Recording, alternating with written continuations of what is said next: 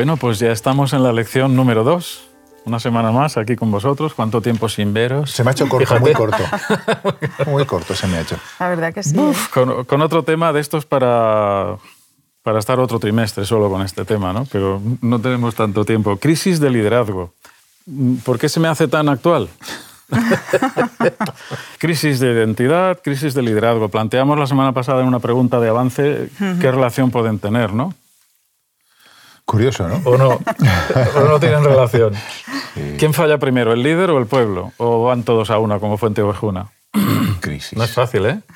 Bueno, vamos a ver, el texto nos dice, en el año que murió el rey Ucías, vi yo al Señor sentado sobre un trono alto y sublime y sus faldas llenaban el templo. De nuevo, la visión del trono de Dios nos da en esta lección una pauta que seguir muy importante para plantear algunas cosas. Así que eh, la introducción, el autor ha tenido eh, pues eh, la chispa de ponernos ahí para mí es, chisposo, ¿no? Eh, Confucio. Y le preguntan, ¿qué es más importante, la comida, las armas o la confianza? Y él dice la confianza. Curioso, ¿no? Puede fallar la comida, pueden fallar las armas, pero si se sigue confiando en el líder, Oye, estas, estamos cansados de verlo en películas, ¿no? pero esto era real también. Reflejan parte de lo que ocurría cuando hay un ejército, cuando hay un país que está y sale el líder y hace el gran discurso, ¿no? los grandes discursos de los líderes, que son capaces de llevar al pueblo a la ruina, pero van felices a la ruina porque están convencidos de que Bueno, porque les dicen lo que quieren también. Bueno, claro, ah, esa es lo que quieren oír, ¿no? Por, eso, ¿dónde está la crisis? Porque si el, el, pueblo se deja engañar, es que mm, el pueblo tiene un problema no solo el, líder, si puede venir cualquiera. A veces esto puede ocurrir en la iglesia, ¿no? digámoslo bajito. De repente no estudiamos suficiente la Biblia, vamos un poco despistados, vamos un poco a remolque. Todo el mundo dice cosas bonitas en una escuela sabática. Llevamos tantos años en la iglesia que todo el mundo tiene algo para decir. Pero estudio de verdad. Entonces llega un iluminado que viene con una teoría que tal. ¡Oh, amén, amén! ¿Dónde está el problema? ¿Dónde está el problema? ¿Qué os parece? Creo que siempre todo falla por, por, lo mismo, ¿no? Cuando dejamos de mirar hacia arriba y miramos hacia el lado. Eh. Creo que si nuestro, nuestra mirada estuviese fija siempre en aquel que nos ama, que nos ha dado la vida, que nos protege, que, como decíamos la semana pasada, ¿no? que nos ha rodeado de todos los elementos necesarios como para poder mm. obtener la victoria en, esta, en estas batallas, qué diferente sería nuestra vida. Pero en el momento en el que dejamos de mirar arriba y empezamos a mirar al lado, ¿qué es lo que vamos a descubrir? Pues pues lo mismo que somos nosotros, polvo. Y descubrimos lodo, y descubrimos eh, barro, y descubrimos deficiencias en unos, errores en otros, y finalmente pierdes la confianza en que quizá los que están a tu alrededor puedan liderar, ¿no? puedan llevarte a algún sitio bueno, porque finalmente es una opinión, como la puedo tener yo, y cada uno tiene su opinión, y finalmente las opiniones son como la nariz, ¿no? Cada uno tiene la Cada suya. Uno tiene la suya. Así es. Entonces, claro, hmm. el problema ¿dónde empieza siempre? Cuando dejamos de mirar al cielo. Sí, señor esto es terrible, ¿no? En la iglesia, cuando a veces dependemos demasiado de lo que organice el departamento, no sé qué, el anciano, el pastor. Oye, el justo por su fe vivirá. ¿No, estamos creando una iglesia un poco de espectadores? Hmm.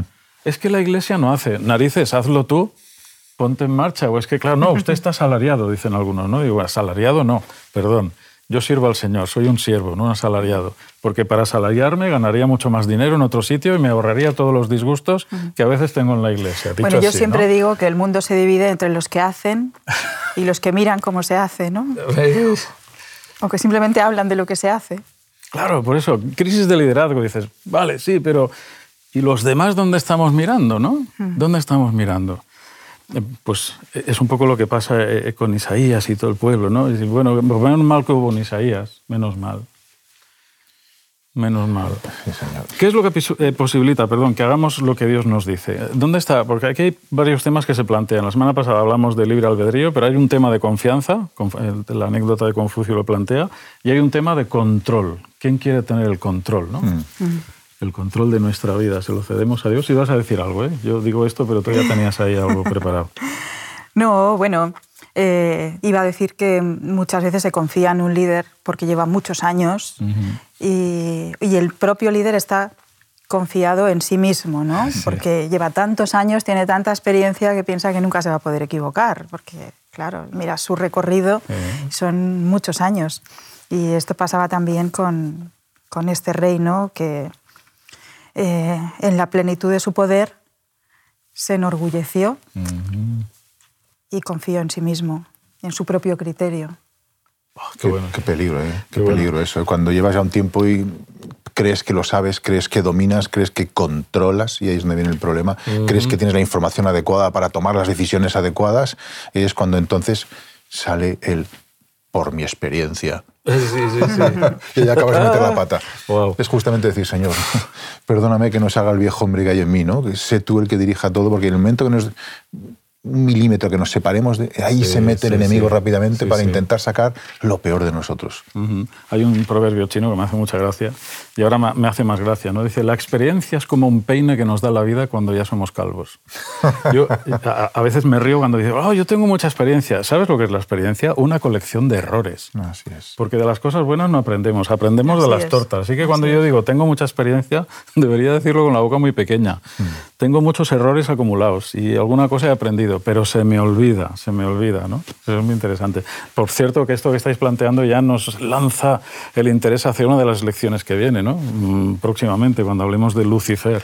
Pero ya ah, vendrá, ¿no? Pero está aquí, está aquí el tema del orgullo, ¿no? El tema del orgullo. ¿Qué imposibilita que Dios nos dirija? ¿Qué imposibilita? Nosotros. Claro. Nadie más que nosotros. Nuestras propias limitaciones, las que nos ponemos nosotros. Nuestros miedos que dejamos a veces que crezcan en nuestro corazón, las inseguridades. Eh. Muchas veces tenemos, cargamos ahí nuestras improntas ¿verdad? infantiles y de alguna manera el enemigo también las aprende a manejar. Cuando Dios dice, venid a mí, depositad vuestras cargas en mis manos y yo os haré descansar. Confía. Todos llevamos una carga, todos, llevamos, todos tenemos un pasado, pero en mis manos, como decíamos la semana pasada, ¿no? no hay pasado tienes presente y futuro. Yo te doy una página en blanco para tu vida. ¿Nos parece que en la Iglesia puede haber un poco eh, de codependencia? Se habla mucho de la codependencia ahora, ¿no? Cuando dependes de una persona de manera enfermiza para tomar decisiones de tu vida y es esa persona la que te pone en valor o te tira a la basura. ¿No habrá una codependencia excesiva del liderazgo en la Iglesia? ¿De verdad el liderazgo sería tan útil si dependiéramos solo del escrito está? Tenemos que depender del líder al que se le ocurra la última idea de turno para hacer algo bueno en la iglesia. ¿Dónde está el ministerio personal? Es que hasta esa palabra, hasta ese departamento se ha ido desdibujando. ¿Qué es el ministerio personal? Un señor que organiza trabajo para todos. No. Ya la hemos vuelto a liar, ¿no? Ah. Y, ahí, está, ahí está un poco la cosa de, de que el ser humano quiere tener el control, pero bueno, que trabaje otro.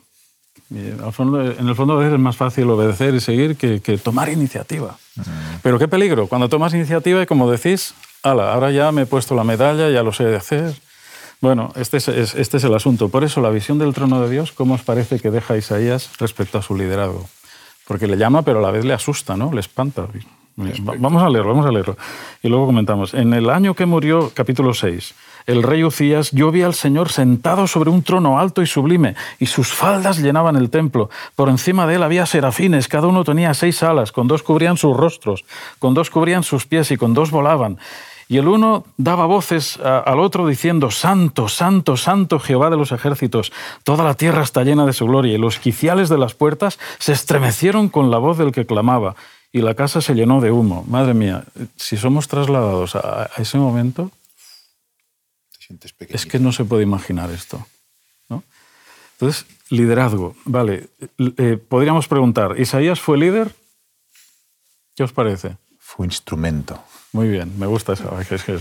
qué fino soy. Así da gusto hablar cosas. Instrumento, me gusta, sí, porque lo del líder, a ver, vamos a. Mm. Lo del líder no, suena un poco a medalla personal. Creo que en esta sociedad lo del líder es un poco complejo. Creo que no, es el mismo líder que había seguramente en esta sociedad que estábamos hablando antes, en, la época de Isaías. Pero desde luego, hoy en día el líder es el objeto al que todo el mundo dispara. es algo más complicado. Así que entre que muchos no quieren ser líderes y los que quieren ser líderes son muchas veces son por, por, eh, ambiciones personales, uh. finalmente uno ya no sabe muy bien si liderar o quedarse en casita sin hacer nada. Es otro de los riesgos que más una vez yo escucho de gente, mira, ¿sabes qué? Ya no hago nada porque finalmente cada vez que hago cosas, lo que he recibido son tortas. Ah. Y ahí es como dices, ostras, mira, me quedo en casa, que sé que si me quedo en la esquina del cuadrilátero, sé que no voy a recibir puñetazos. ¿Cuándo recibo? Cuando me levanto y voy al centro del ring, ahí es cuando empiezan a darme por todos los lados. Es, delicado eh, también, no, es fácil. ¿eh? No, no, que va, que va. Hablar de liderazgo en este tiempo es algo difícil. Bueno, es que yo creo que estar dispuesto a dar un paso para, para hacer cosas, para experimentar, es un aprendizaje constante, o sea, es un camino de aprendizaje y uno tiene que estar muy seguro de que no va solo. Mm. Ah, qué bueno es esto, ¿ves? Volvemos al tema de la visión del trono de Dios y del control. Tenemos la situación, eh, nos disculparán los oyentes, pero vamos a, nosotros buscamos la enseñanza espiritual, no tanto el desarrollo histórico, pero desaparece el rey, desaparece el líder. Crisis, ¿no? Cuando desaparece un líder, bueno, esto ocurre en muchas iglesias también. Hay un proyecto maravilloso que se pone en marcha. Se va el que lo fundó, se acabó el proyecto. Entonces, ¿Cómo se hace manifiesta la presencia de Dios en medio de la, de la, crisis cuando falta el líder? ¿no? Es que era tan importante. Porque aquí está este, la visión del trono de Dios empodera al profeta, dice la cita de Elena White, Patriarcas y Profetas, página 228. Mientras Isaías contemplaba esta revelación de la gloria y la majestad de su Señor, se quedó abrumado por un sentido de la pureza y la santidad de Dios. Cuán agudo contraste notaba entre la, entre la incomparable perfección de su Creador y la conducta pecaminosa de aquellos que juntamente con él mismo se habían contado durante mucho tiempo entre el pueblo escogido de Israel y Judá. Qué contraste. Es justo lo que Isaías necesitaba en ese momento. Necesitaba saber que había un consuelo especial para él, para el pueblo, que había un aliento especial de parte de Dios y que Dios todavía seguía al control, seguía ah. al mando a pesar de que mm. el mundo alrededor se estaba desmoronando. ¿no? ¿Cuánto necesitamos hoy en día que vivimos en tiempos de crisis, como mm. decíamos la semana pasada? ¿no? Sentir, saber, conocer, tener la certeza absoluta de que a pesar de que actualmente a nuestro alrededor está desmoronándose el mundo entero, por donde miremos, sea dentro o fuera, em, Dios sigue al control. Y suena raro, ver que todo se está desmembrando, que todo está... Y sin embargo pensar que Dios sigue al control. Más de una vez la gente te puede decir, ¿cómo es posible que un Dios bueno esté permitiendo que esto suceda? ¿no? Es muchas veces las preguntas que te dice la gente. Dices, pues, la Biblia es clara al respecto. Si quieres un poquito, un poquito más de tiempo te podemos explicar cómo funciona esto con Dios, pero es una bendición saber que Isaías en ese momento necesitaba ese consuelo, ese apoyo de que no era él el líder, sino que el líder iba a ser Dios, que seguía el control de la situación y que él simplemente iba a ser el instrumento escogido por Dios para llevar la esperanza al pueblo y hacerlo volver a Dios. Qué bueno. Así era. Pero incluso Isaías lo pasa mal. Sí. ¿Verdad? Eh, los profetas no son eh, superhéroes, ¿no? En este sentido, como esta imagen que tenemos, ¿no? De que un superhéroe todo lo puede, todo el, no, no, hay, no hay nada que pueda con él, ¿no? Y, Isaías también lo pasa mal, los, los líderes también tienen momentos de, fragilidad. Y de mucha soledad. Y de mucha necesidad de, de, sentir a Dios muy cerca, ¿no? De decir, de verdad, yo sé, Señor, que estás conmigo, pero por favor, quiero, quiero sentirte más todavía, ¿no? Saber que no estoy solo. Y Dios se eh. manifiesta, vamos, de una forma increíble. Me pones la cabeza a pensar. El texto dice en el versículo 5, entonces dije, ay de mí que soy muerto porque siendo hombre inmundo de labios y habitando en medio de pueblo que tiene labios inmundos, han visto mis ojos al rey, Jehová de los ejércitos. Y voló hacia mí uno de los serafines, teniendo en su mano un carbón encendido tomado del altar con unas tenazas y tocando con él sobre mi boca, dijo, He aquí que esto tocó tus labios y es quitada tu culpa y limpio tu pecado. qué bendición. Qué cuidado y qué sensibilidad es tiene Dios para con los suyos, para con los que le aman, ¿verdad? Para con todos. Sí. Pero cuando existe esa relación tan estrecha con Él, ahí se desvela un Dios cercano, Ay, por eso, por eso hay que animar a la gente a servir a Dios de corazón. Si es que ah, eh, cuando vemos muchos hermanos que son espectadores o críticos y, no hacen nada y dices, qué lástima, se están perdiendo la experiencia. Lo mejor. Sí, porque em, cuando hay un llamado, y ese llamado es para todos los miembros de iglesia, no para dos o tres que hacemos cuatro cosas, es para todos, Dios te habilita y Dios te dice, tranquilo, estoy contigo, yo te declaro limpio. Lo que necesitas yo te lo voy a dar, no te preocupes. ¿Cuántas veces eh, los que servimos a Dios de alguna forma, y vosotros sois hijos de pastor, sabéis de, lo que estoy hablando? Eh, Me gusta. Pues uno se mira a sí mismo y, y, se siente sucio, ¿no? Dices, ¿a dónde voy yo? ¿Yo pastor de qué? O sea, pastor, sí, sí. No sé cómo lo hace Dios contar con personas que tienen toda la inseguridad del mundo, que se miran a sí mismas y dicen, qué desastre, sin embargo Dios dice, tú haz lo que yo te tú diga. Sigue. Y yo te habilitaré. Yo estoy contigo.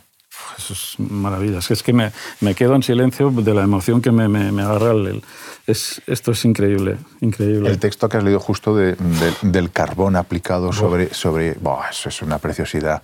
Ese texto además me encanta porque fíjate que ese serafín lo que hace es aplicar el carbón sobre Isaías, no sobre el incienso. No sobre el incienso, justamente, ¿no? Entonces, él lo que pretendía justamente que ese fuego santo que enciende el, el incienso para llenar la casa de Dios con esa fragancia, tal y como entendíamos en el templo, es lo, que hace es tocar los labios del profeta para encender justamente el mensaje y, difundir ese mensaje al resto del pueblo. ¿no? Entonces, ¿cómo necesitamos ese toque sagrado de ese incienso maravilloso, o sea, de ese, de ese carbón maravilloso que el Señor mm, está dispuesto a, regalar a aquellos que con sinceridad, con humildad digan, He aquí tu siervo, hagas en mí tu voluntad. ¿no?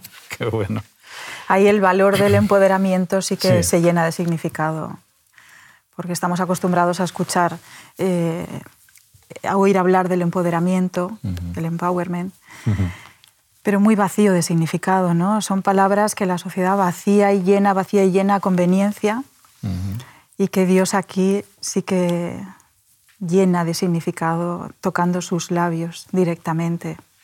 Qué bueno esto, ¿verdad? El empoderamiento a través de la humildad. Mm no de la seguridad personal, de ya tengo conocimiento, ya tengo unos estudios, ya tengo... No, no, te voy a empoderar, pero vas a partir de donde debes partir. ¿Vale? Tú allí. Dice la cita de Elena White, Patriarcas y Profetas 228-229, estando, por así decirlo, en plena luz de la presencia divina en el santuario interior, comprendió que si se lo abandonaba a su propia imperfección y deficiencia, se vería por completo incapaz de cumplir la misión a la cual había sido llamado. no se puede explicar mejor no se puede explicar mejor. Y entras justo en la siguiente parte del tema que me encanta, en el llamado. Oh.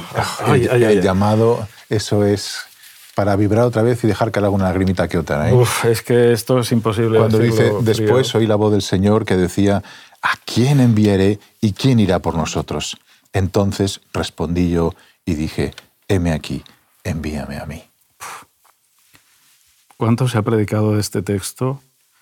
Y todavía este texto, cuando lo escucho, me, me, me pone un nudo en la garganta. ¿no? Carne de gallina. Uf. ¿Recordáis esa canción de Marcos Vidal tan bonita que habla de cómo la humanidad se queja, Dios, de esto, de aquello, de qué pasa esto, de qué pasa lo otro, de qué pasa tal, de qué pasa cual, hasta cuándo, Señor? Y en la canción él dice, cuando habla Dios, ¿no? ¿Dónde están los hombres como Moisés? ¿Dónde están los hombres es una canción para hacerte pensar, pero está aquí, en el meollo. Yo me he puesto en disposición de servir a Dios. Nos quejamos de la iglesia. Bueno, ¿y qué estás haciendo tú? Vamos a ver. Al final estas lecciones tienen que servir también para despertarnos a nos. Ay, la pandemia, ay, todos en casa y tal. Yo digo que estamos viviendo un zarandeo, un zarandeo fuerte. Llegará otro más fuerte, pero este está siendo real. Hay personas que estaban expectando en la iglesia y se han quedado expectando en casa.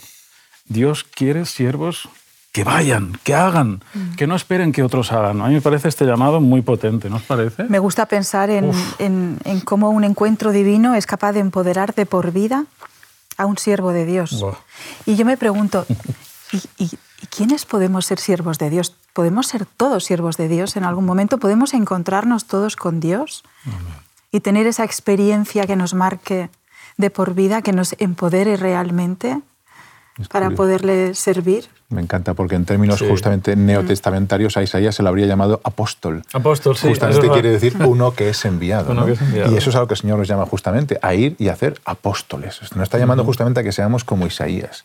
Y eso es precioso, porque lo primero que hace falta, como veíamos, es eh, yo, no, yo no puedo, Señor, yo no sirvo. Sí, sí, Pero si tú tocas mis labios, si tú eres capaz de, de creer en mí, a pesar de que soy el, mayor pinco, ¿no? como decíamos la semana pasada, si eres capaz de creer en mí cuando ni siquiera yo mismo creo en mí porque soy un desastre, qué fuerte, ¿no? Que de pronto sientas que puedes ser un instrumento en las manos de Dios y que cuando lo eres te das cuenta que es lo que más puede llenar tu vida. No hay nada más en esta vida que pueda llenar que sentirte un instrumento, sentirte eh, bendición para otros en las manos de Dios. Sí, Señor. Fragancia. Fragancia. Fragancia. A mí me hace pensar, y desde hace unos años tengo este discurso en la cabeza, no dejemos de dar testimonio, porque para dar testimonio no hace falta decir, heme aquí, soy perfecto. Voy a hablar de lo perfecto que es Dios y de lo miserable que soy yo. Cualquiera puede dar testimonio, esté como esté su vida. Porque cualquiera sabe que esté en el contexto cristiano o religioso o adventista, etcétera, el poder que Dios tiene para hacer cosas en tu vida y cómo te va bien cuando le haces caso. No podemos hablar de eso. ¿Qué hace falta para dar testimonio? ¿Estudiar una carrera? ¿Sacarse un doctorado? ¿Saber mucho? No, solo vivir con Dios y saber que cuando lo haces te funciona bien. Es que el camino de la vida con Dios te lleva al reconocimiento. Muy bien, qué buena esa palabra. Y cuando reconoces, qué bueno. eres capaz de, de, seguir adelante, ¿no? de seguir escuchando la voz de Dios. Qué bueno. De otra forma los oídos se cierran, porque cuando has vivido sin Dios, eres capaz de comprender a otros. A otros que estén viviendo así. Que estén viviendo así. Sí, Señor. Qué bueno. Dice la Biblia, de si algo muestra claro es que un encuentro divino puede animar a un profeta incluso después del comienzo de su ministerio. Aleluya. Es bonito. Es ese encuentro con Dios marca un antes y un después. Da igual en qué momento de tu carrera, de tu existencia, de tu vida profesional, personal, da igual. Ese encuentro con Dios va a marcar el antes y el después para hacerte útil, para hacerte fragancia, como tú decías. ¿no? Mm. Me encanta. Me hace pensar en Pablo también, ¿no? en el, mm. apóstol Pablo y en ese, en ese encuentro que realmente marca un antes y un después en su vida. Qué bueno una frase que encontramos, el amor de Dios hacia nosotros es inmutable, nuestra respuesta individual a su amor es la variable decisiva. Si el, problema no está en Dios nunca, es nuestro problema, ¿no? Es nuestro problema. ¿Qué, qué, vamos a encontrar en la iglesia? ¿Cuál es nuestro encuentro con Dios en el templo? vemos las faldas de Dios, vemos los serafines, o estamos viendo eh, lo tonto que es mi hermano, o, cómo viste, o qué música le gusta, o si se mueve cuando tocan música, o qué estamos viendo en el templo. ¿no? Esto es otro zasca que nos da Dios en este tiempo. Es decir, vamos a ver, vienes a mi casa y vienes con espíritu de crítica y de odio hacia tus hermanos. No nos gusta esta palabra. Pero el odio es identificable en las actitudes negativas y agresivas hacia otra persona. Es odio, no tiene otra palabra. No gustará escucharlo pero es así. ¿Cuál es nuestro, nuestra experiencia en el templo? ¿no? Esto me percute mucho, ¿eh? me parece muy fuerte. Es una cuestión de responsabilidad también, ¿no? Qué bueno. ¿Realmente significa que Dios endurece a las personas? Eh. Ay, el endurecimiento. Eh, hay una parte de la lección que habla de esto, ¿no? Sería interminable. Vamos acercándonos al límite del tiempo, pero sí que diremos, hay suficientes textos en la lección que podemos repasar todos en casa para descubrir que la soberanía de Dios siempre se presenta así y Él habla como estando en el control de todo, pero que es la persona la que endurece su corazón cuando Dios le llama. Mm. Y a veces el llamado de Dios puede provocar el endurecimiento, pero ¿por qué? Porque no se ha manifestado antes la dureza del corazón de esa persona. Y cuando somos puestos a prueba, mostramos lo que somos. Y ahí viene el, decir Dios, endurezco el corazón de esta persona. Es que estaba muy tranquila, pero ahora la voy a poner a prueba y verás, verás quién tienes al lado o verás quién eres tú. Yo incluso ahí veo la intención salvífica del Señor, ¿no? Bueno, voy a, voy a hacer que veas quién eres tú. ¿Qué te pensabas que eras? Ahora vas a tener una circunstancia difícil, ahora vemos de qué material estás hecho. Y ahí, eh, eh, Faraón endureció su corazón. Bien, esa es la, la óptica, ¿no? No Dios. Yo está ahí. Personalmente creo que la palabra endurecer no la estamos entendiendo adecuadamente en nuestro, en nuestro contexto social actual. ¿no? Creo que el endurecimiento, creo que Dios jamás endurecería el corazón de nadie, sino que lo que hace de verdad y de corazón es intentar alcanzar nuestros corazones ablandándolo de la mejor forma posible. Justo lo contrario endurecerlo, que quizá no es la mejor traducción que podamos encontrar bajo nuestro prisma y bajo nuestro eh, entorno social actual. Así que si algo encontramos en la palabra de Dios desde Génesis con el llamado en el que va a buscar al ser humano, a Adán y a Eva que se han escondido, ¿dónde estás? Ahí no pretende justamente endurecer ningún corazón, está buscando para atraerlo de nuevo a él, para que se den cuenta que están perdidos sin él. ¿no? Hasta el último llamado que hace en Apocalipsis, aquí yo vengo pronto, eh, es un llamado constante a que vayamos a Él, no a endurecer el corazón de nadie. Entonces, seguramente no estamos entendiendo adecuadamente esta traducción del endurecimiento. Seguramente como Dios sí que tiene un preconocimiento. Eso es que nada tiene que ver con la predestinación, lo que sí que hace es, yo conozco que tu corazón es duro, yo conozco que tu corazón se va a endurecer con lo que voy a hacer. Eso sí que lo conozco, pero evidentemente no seré yo quien actúe para decir, yo te endurezco el corazón para que tú te pierdas, en absoluto, porque si algo quiere el Señor es que todos seamos salvos, que procedamos al arrepentimiento y seamos salvos. Y el efecto inmediato de no atender lo que Dios nos ha dicho es el endurecimiento. Así es. Porque o cambias y atiendes lo que el Señor te presenta y te da el poder para hacerlo, o definitivamente te endureces más. Siempre como libertad personal, como decisión personal. Es nuestra decisión, exactamente. Permitidme que comparta con vosotros esta cita de Profetas y Reyes, que dice así, las prácticas inicuas habían llegado a prevalecer de tal manera entre todas las clases que los pocos que permanecían fieles a Dios estaban a menudo a punto de ceder al desaliento y la desesperación. Parecía como que el propósito de Dios para Israel estaba por fracasar y que la nación rebelde había de sufrir una suerte similar a la de Sodoma y Gomorra. Frente a tales condiciones no es sorprendente que cuando Isaías fue llamado durante el último año del reinado de Ucías para que comunicase a Judá los mensajes de amonestación y reprensión que Dios le mandaba, quiso rehuir la responsabilidad. Sabía muy bien que encontraría una resistencia obstinada al comprender su propia incapacidad para hacer frente a la situación y al pensar en la terquedad e incredulidad del pueblo por el cual tendría que trabajar, su tarea le parecía desesperada. Y pregunta, ¿debía renunciar descorazonado a su misión y abandonar a Judá en su idolatría? ¿Habrían de gobernar la tierra los dioses de Nínive en desafío del Rey de los cielos? Pregunta para cerrar, porque el tiempo se nos está yendo ya de las manos. ¿Alguna vez hemos experimentado nosotros mismos un endurecimiento ante un llamado del Señor? Yo podría decir que sí.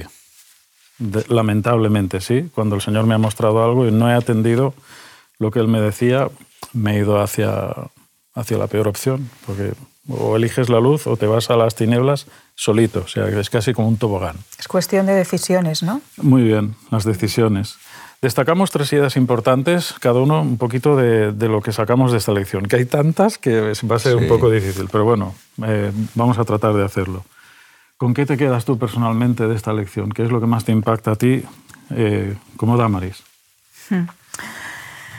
Pues con el cuidado de Dios, con su cercanía y con su manifestación sin precedentes, porque con cada uno tiene, tiene un, trato personalizado y un acercamiento distinto.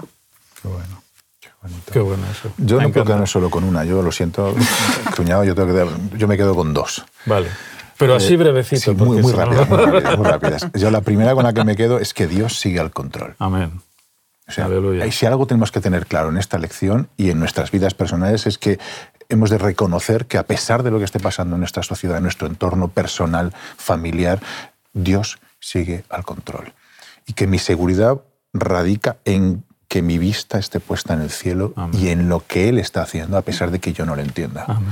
Y como segunda idea, para mí, el llamado. Ese llamado que me hace siempre desprender alguna lagrimita, ese llamado de ¿a quién voy a, a, quién voy a enviar? ¿Quién irá? Por nosotros. Ese llamado creo que es un llamado que tendríamos que hacernos hoy para cerrar las cosas sabáticas. decir, ¿serás tú el que haga, el que vaya? ¿Serás tú el que va a responder a ese llamado del Señor? ¿Tú vas a ir? Y a mí me llama la atención, a tenor de lo que dices, personalmente me... Porque lo he vivido desde que respondí al llamado pastoral, es, eh, por un lado, ¿por qué yo? Y por otro, pues gracias, Señor, porque has tocado mis labios con ese carbón. Yo no podía hacer esto. Y sigo sin poder hacerlo. Pero lavando al Señor y dependiendo del cada día, que es un poco... Dios está al control, sí, pero con una dependencia sana de nuestra parte. Señor, te autorizo a que tú me dirijas, a que tú me guíes. Tengo que hacerte caso, quiero hacerte caso. Ayúdame en mi torpeza, en mi dureza, en mi incredulidad te necesito. Esa, esa, relación de dependencia sana es lo que nos ayuda a triunfar. Así que esta es la, la, parte que a mí más me gusta. Nuestra agenda en sus manos, ¿eh? sí, sí, sí. sí. Muy bien, para la semana que viene veremos algunas situaciones también muy interesantes, eh, nuestras preocupaciones, nuestras inquietudes, ah, podemos pedir señales que con peligro puede conllevar, pedir señales, hasta dónde interviene Dios, hasta dónde lo hacemos nosotros. Eh, nos quedamos cortos, nos pasamos de frenada, en fin, eh, creo que se plantea una lección muy bonita, muy interesante, cuando nuestro mundo se cae a pedazos, ¿no? que es el título de la próxima lección. Muchas gracias, ha sido un placer estar con vosotros. Lo mismo digo. Os beso con mucho cariño. Te invitamos a tener una experiencia más allá del sábado, convirtiendo tu unidad de acción en una iglesia hogar en donde la Biblia, la oración intercesora, la fraternidad y la testificación sean vuestro estilo de vida. Así, experimentaremos un poder renovador en la Iglesia y en el cumplimiento de la misión. Que Dios te bendiga.